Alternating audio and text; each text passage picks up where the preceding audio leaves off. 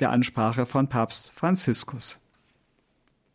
Il Santo Padre dà ora inizio all'udienza generale introducendola con il segno della croce e il saluto liturgico. Disponiamoci ad accogliere la sua parola e a ricevere la sua benedizione. Nel nome del Padre, del Figlio e dello Spirito Santo. La pace sia con voi.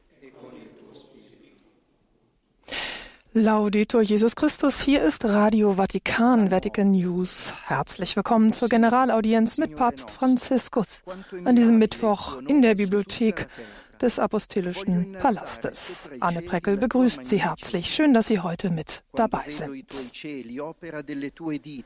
Mit uns verbunden sind Radio Horeb, Radio Maria Schweiz, Radio Maria Österreich, EWTN TV und KTV. Ihnen allen ganz herzlich willkommen. Papst Franziskus hat seine Generalaudienz soeben begonnen. Es folgt die Lesung aus den Psalmen Kapitel 8. Signore nostro, quanto è mirabile il tuo nome su tutta la terra. Parola di Dio. Aus Psalm 8. Herr unser Herr, wie gewaltig ist dein Name auf der ganzen Erde, der du deine Hoheit gebreitet hast über den Himmel. Seh ich deine Himmel, die Werke deiner Finger, Mond und Sterne, die du befestigt. Was ist der Mensch, dass du seiner gedenkst, des Menschen Kind, dass du dich seiner annimmst? Du hast ihn nur wenig geringer gemacht als Gott. Du hast ihn gekrönt mit Pracht und Herrlichkeit. Herr, unser Herr, wie gewaltig ist dein Name auf der ganzen Erde. Wort des lebendigen Gottes.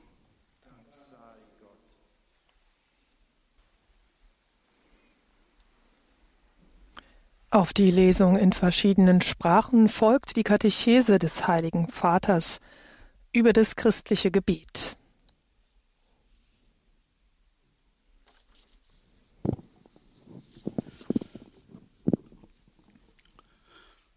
Cari fratelli e sorelle, buongiorno. Liebe Brüder und Schwestern, guten Morgen.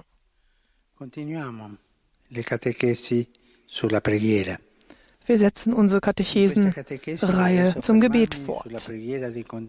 In dieser Katechese möchte ich mich auf das Gebet der Kontemplation konzentrieren. Die kontemplative Dimension des Menschen, die noch nicht das kontemplative Gebet ist, ist ein wenig wie das Salz des Lebens. Sie gibt Würze, gibt unseren Tagen Geschmack. Man kann beim Anblick der aufgehenden Sonne am Morgen oder der grünen Bäume im Frühling in Kontemplation versinken. Man kann dies beim Hören von Musik oder Vogelgezwitscher, beim Lesen eines Buches vor einem Kunstwerk oder dem Meisterwerk des menschlichen Gesichtes tun. Carlo Maria Martini, ehemaliger Bischof von Mailand, betitelte seinen ersten Hirtenbrief Die kontemplative Dimension des Lebens. In der Tat, wer in einer großen Stadt lebt, wo alles künstlich und funktional ist, läuft Gefahr, die Fähigkeit zur Kontemplation zu verlieren. Dieses sich versenken ist nicht in erster Linie eine Art des Tuns, sondern eine Art des Seins. Essere contemplativi non dipende dagli occhi, ma dal cuore. Kontemplativ zu sein hängt nicht von den Augen ab, sondern vom Herzen. Und hier kommt das Gebet ins Spiel, als ein Akt des Glaubens und der Liebe als der Atem unserer Beziehung zu Gott. Das Gebet reinigt das Herz und erhält damit auch den Blick, sodass wir die Wirklichkeit aus einem anderen Blickwinkel erfassen können. Der Katechismus beschreibt diese Verwandlung des Herzens durch das Gebet mit einem berühmten Zeugnis des heiligen Pfarrers von Ars.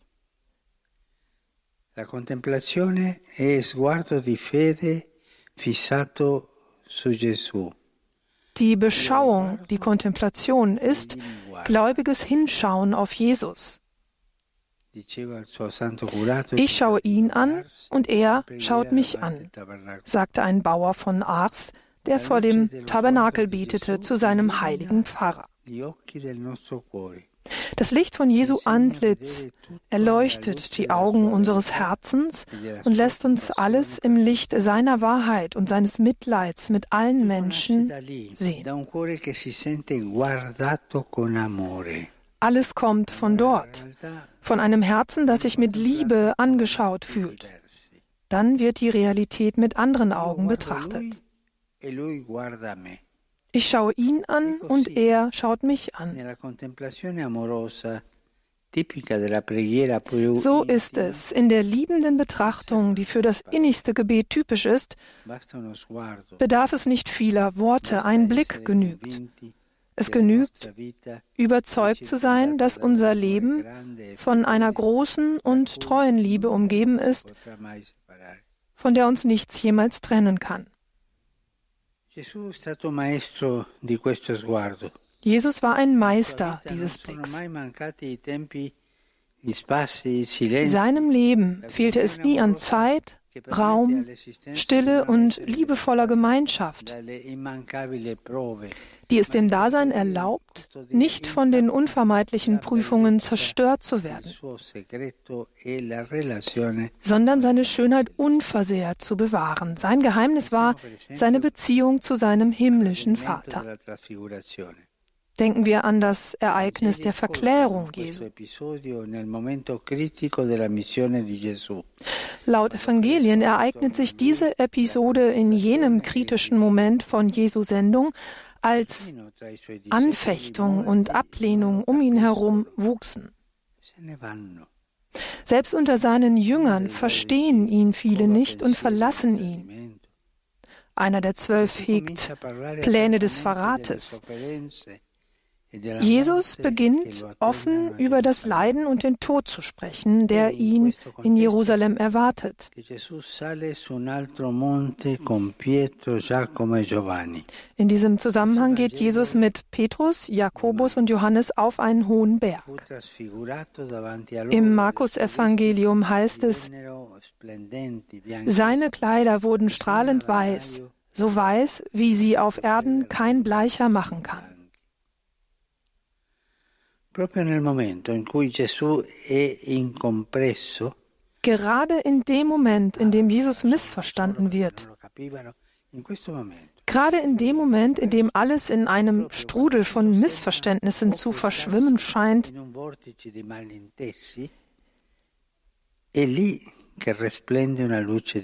Gerade da scheint ein göttliches Licht auf. Es ist das Licht der Liebe des Vaters, welches das Herz des Sohnes erfüllt und seine ganze Person verklärt. Einige Meister der Spiritualität der Vergangenheit haben die Kontemplation als Gegensatz zur Aktion verstanden und haben jene Berufungen gepriesen, die der Welt und ihren Problemen entfliehen, um sich ganz dem Gebet zu widmen. In Wirklichkeit gibt es in Jesus Christus, in seiner Person und im Evangelium keinen Gegensatz zwischen Kontemplation und Aktion. Das mag auf den Einfluss eines neuplatonischen Philosophen zurückzuführen sein, aber das ist sicherlich ein Dualismus, der nicht zur christlichen Botschaft gehört.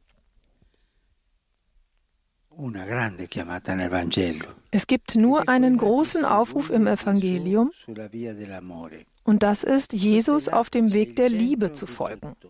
E Dies ist der Höhepunkt und das Zentrum von allem. In diesem Sinne sind Nächstenliebe und Kontemplation Synonyme. Sie sagen das Gleiche. Der heilige Johannes vom Kreuz war überzeugt davon, dass ein kleiner Akt der reinen Liebe für die Kirche nützlicher ist als alle anderen Werke zusammengenommen. Das, was aus dem Gebet und nicht aus der Einbildung unseres Egos geboren wird, das, was durch Demut gereinigt wird auch wenn es ein zurückgezogener und stiller Akt der Liebe ist, ist das größte Wunder, das ein Christ vollbringen kann.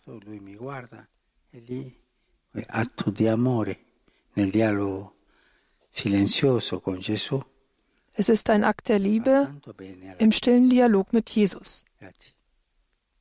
Vielen Dank. Santo Padre, i fedeli di lingua italiana collegati attraverso i mezzi di comunicazione desiderano esprimerle sincera fedeltà e filiale affetto e pregano per tutte le intenzioni del suo universale ministero apostolico. A conclusione di questa udienza reciteremo la preghiera del Padre nostro in latino, terminata la quale il Santo Padre impartirà la benedizione apostolica, in modo speciale ai bambini, agli anziani e ai sofferenti. Guidati dai santuari sparsi nel mondo in questo mese di maggio, recitiamo il rosario per invocare la fine della pandemia e la ripresa delle attività sociali e lavorative.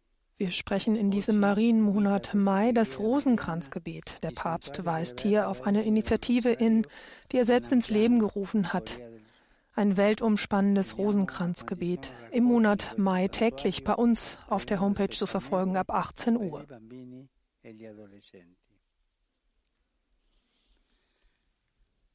Rivolgo dann richtet er Grüße an die italienischsprachigen Gläubigen. Die Volkstradition widmet den Monat Mai der Mutter Gottes. Ich bitte Sie, den Rosenkranz zu beten, mit dem die Jungfrau Maria besonders geehrt wird.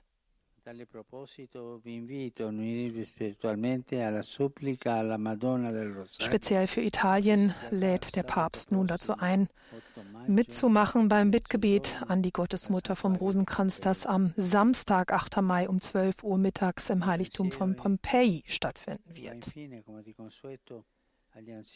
Schließlich gehen seine Gedanken, wie immer, zu den Älteren, den Jungen, den Kranken und den neu Verheirateten, beten sie zu Maria, Vorbild des Glaubens und fleißige Zeugin des Wortes Christi, um christliche Kraft in den Entscheidungen und Schwierigkeiten des Lebens. Für alle meine Segenswünsche. Es folgt nun das gemeinsame Vaterunser auf Latein.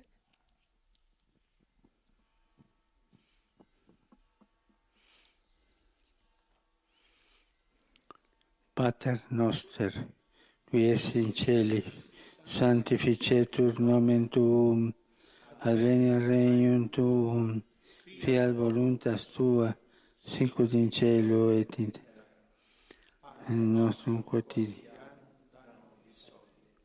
Et dimitte nobis sicut nos dimittibus et ne nos inducas in tentationem, se liberano Samarlo. Domino Hoviscum. Sin nome Domini Benedictum. Ex hoc nunc usque secum. Aiuterium nostrum in nomine Domini. Qui fece il cielo e terra.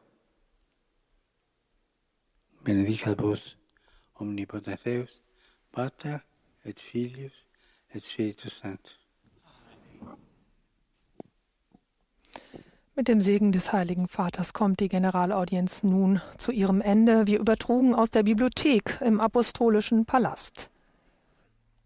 Wir freuen uns, dass Sie heute mit dabei waren bei der Generalaudienz. Anne Breckel führte durch diese Übertragung und sagt recht herzlichen Dank fürs Zuhören und Zusehen.